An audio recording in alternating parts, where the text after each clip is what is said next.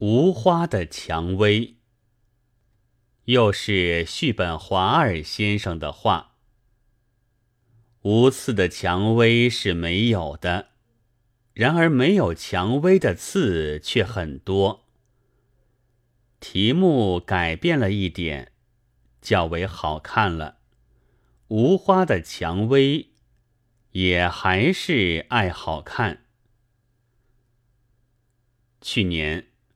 不知怎的，这位续本华尔先生忽然合于我们国度里的绅士们的脾胃了，便拉扯了他的一点女人论，我也就加七加八的来称饮了好几回，可惜都是刺，失了蔷薇，实在大煞风景，对不起绅士们。记得幼小时候看过一出戏，名目忘却了。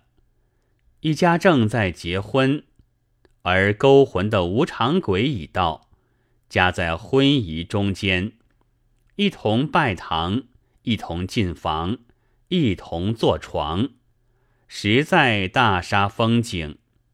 我希望我还不至于这样。有人说。我是放冷箭者，我对于放冷箭的解释，颇有些和他们一流不同。是说有人受伤，而不知这箭从什么地方射出。所谓流言者，庶几尽之。但是我却明明站在这里。但是我有时虽射。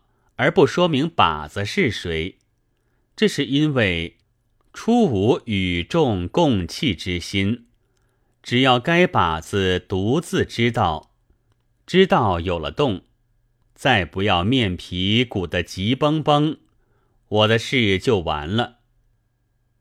蔡杰民先生一到上海，晨报就据国文社电报，郑重地发表他的谈话。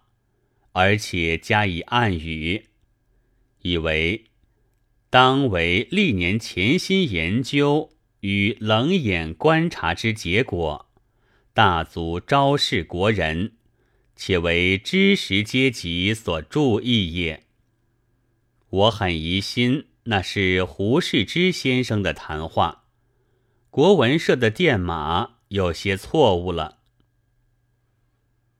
预言者即先觉，每为故国所不容，也每受同时人的迫害。大人物也时常这样。他要得人们的恭维赞叹时，必须死掉，或者沉默，或者不在面前。总而言之，第一要难于治政。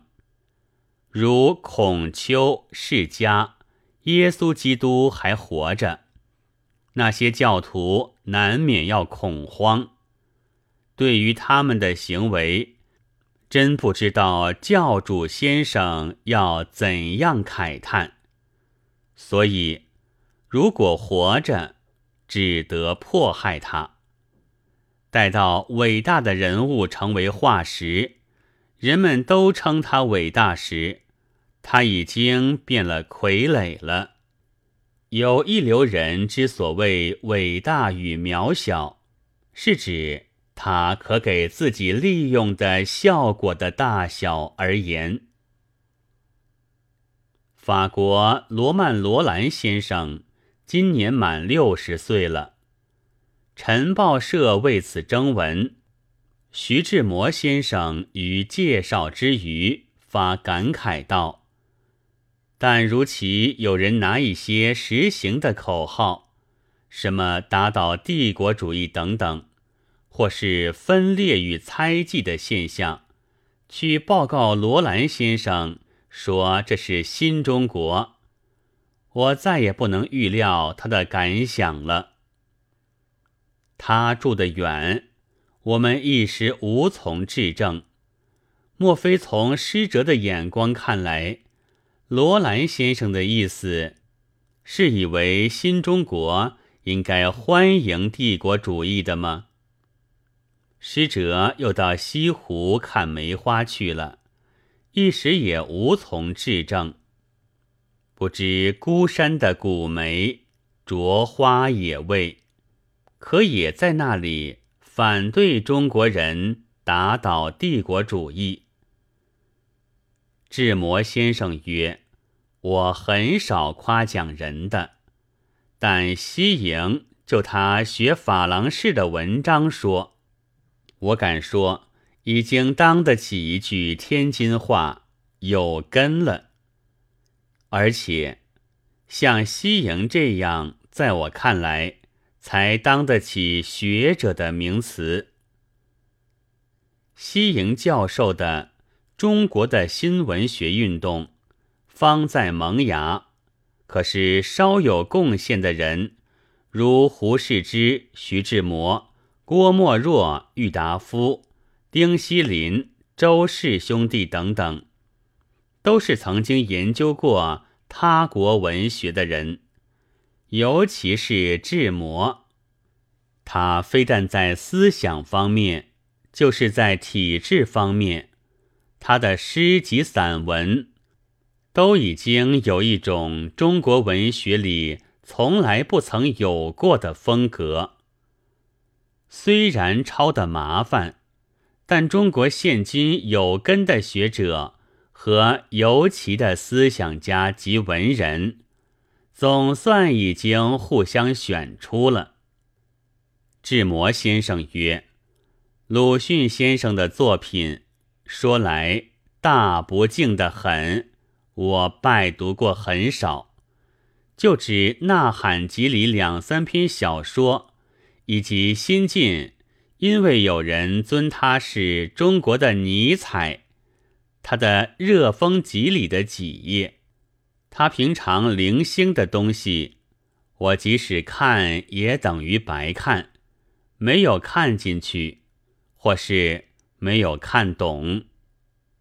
西营教授曰：“鲁迅先生一下笔就构陷人家的罪状。”可是他的文章，我看过了，就放进了应该去的地方。说句踢己话，我觉得他们就不应该从那里出来，手边却没有。虽然抄的麻烦，但我总算已经被中国现在有根的学者和尤其的思想家及文人。协力踏倒了，但我愿奉还曾经研究过他国文学的荣名。周氏兄弟之一，一定又是我了。我何尝研究过什么呢？做学生时候看几本外国小说和文人传记，就能算研究过他国文学吗？该教授恕我打一句官话说过，我笑别人称他们为文士，而不笑某报天天鼓吹我是思想界的权威者。现在不了，不但笑，简直唾弃他。其实呢，被毁则报，被誉则没。正是人情之常，谁能说人的左颊既受爱人接吻而不作一声，就得原此为例，必须默默的将右颊给仇人咬一口呢？我这回的竟不要那些西营教授所颁赏陪衬的荣名，说句贴己话吧，实在是不得已。我的同乡不是有行名师爷的吗？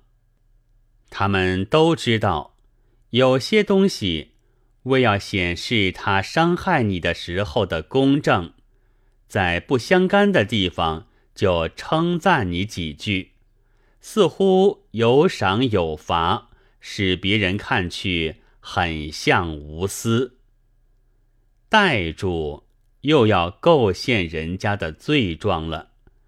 只是这一点就已经够使人，即使看也等于白看，或者看过了就放进了应该去的地方了。二月二十七日。